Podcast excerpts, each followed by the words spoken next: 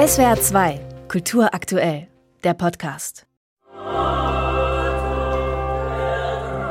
Richard Strauss und Hugo von Hofmannsthals Frau ohne Schatten, von beiden als Gipfelpunkt des gemeinsamen Opernschaffens gedachtes Hauptwerk, ist und bleibt ein problematisches Werk. Symbolisch überfrachtet feiert die Oper die Menschwerdung eines Elementar- oder Hybridwesens durch erlernte Empathie und Mutterschaft. Dafür muss sich die Kaiserin schweren Prüfungen unterziehen. Geleitet durch ihre dämonische Amme soll sie von einer Menschenfrau den Schatten als Symbol der Mutterschaft gewinnen.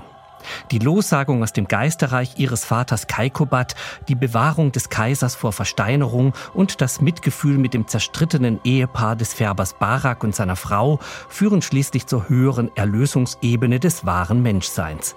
Das ist so kompliziert, rätselhaft wie irritierend. An der Staatsoper Stuttgart ist Regisseur David Herrmann der szenischen Problemlösung zunächst einmal ausgewichen. Eine oft statische Umsetzung der szenischen Anweisungen verzichtet auf die Psychologie des ohnehin Schablonenhaften. Demgegenüber steht eine grandiose Bühnengestaltung von Jo Schramm. Die Geisterwelt, das unheimliche Neonlicht einer stylischen Betonvilla. Die Menschenwelt, eine tempelartige, kuppelförmige Abwasserhalle für das wirklich schmutzige Geschäft der Färberei. Aus den industriellen Abwässern erwächst ein pulsierender Gliederwurm, der von Barak und seinen Brüdern zur Nahrungsaufnahme ausgebeutet wird. Der Geisterbote wird zu einem tierhaft zuckenden Golem als Strippenzieher. Die Erscheinung des Geisterkönigs Kaikobat schwebt als farbig leuchtendes und von Lichtblitzen durchzogenes riesiges Facettenauge aus dem Bühnenhimmel. Damit sind wir in der Welt der Science Fiction gelandet. Und so umgeht der Regisseur am Ende die bedenklich wirkende Vorstellung einer Menschwerdung durch Mutterschaft. Die Kaiserin bleibt unverändert, stattdessen ist die Färberin schwanger und auch Kaiser und Barak haben dicke Bäuche. Zu den Stimmen der Ungeborenen verhilft der unheimliche Geisterbote Barak zur Geburt. Es ist ein kleiner, zuckender Wurm. Whitley Scotts dystopischer Science-Fiction Alien grüßt aus unmittelbarer Nähe.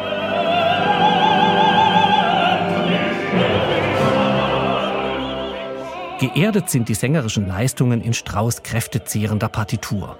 Simone Schneider als Kaiserin singt mit starker Stimme souverän in den extremen Höhen und Tiefen der Partie.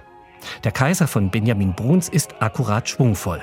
Michael Nagel als Geisterbote ist der Rolle entsprechend unheimlich gut. Die Färberin der Irene Theorin ist zu gereift für diese junge Frau, scharf in der Höhe, vor allem aber durchgängig textunverständlich, darstellerisch ungelenk. Ganz anders dagegen Martin Gantner als Barak. Kein lauter, aber warm lyrischer Bariton zeigt er, wie textverständlich man Strauß singen kann.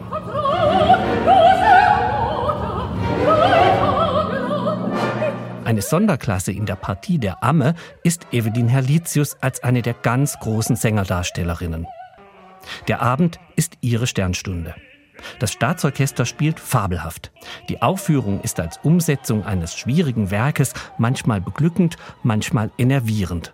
Jedenfalls eine Herausforderung ersten Ranges auf der Bühne, im Graben und vor der Bühne. SWR 2 Kultur aktuell. Überall, wo es Podcasts gibt.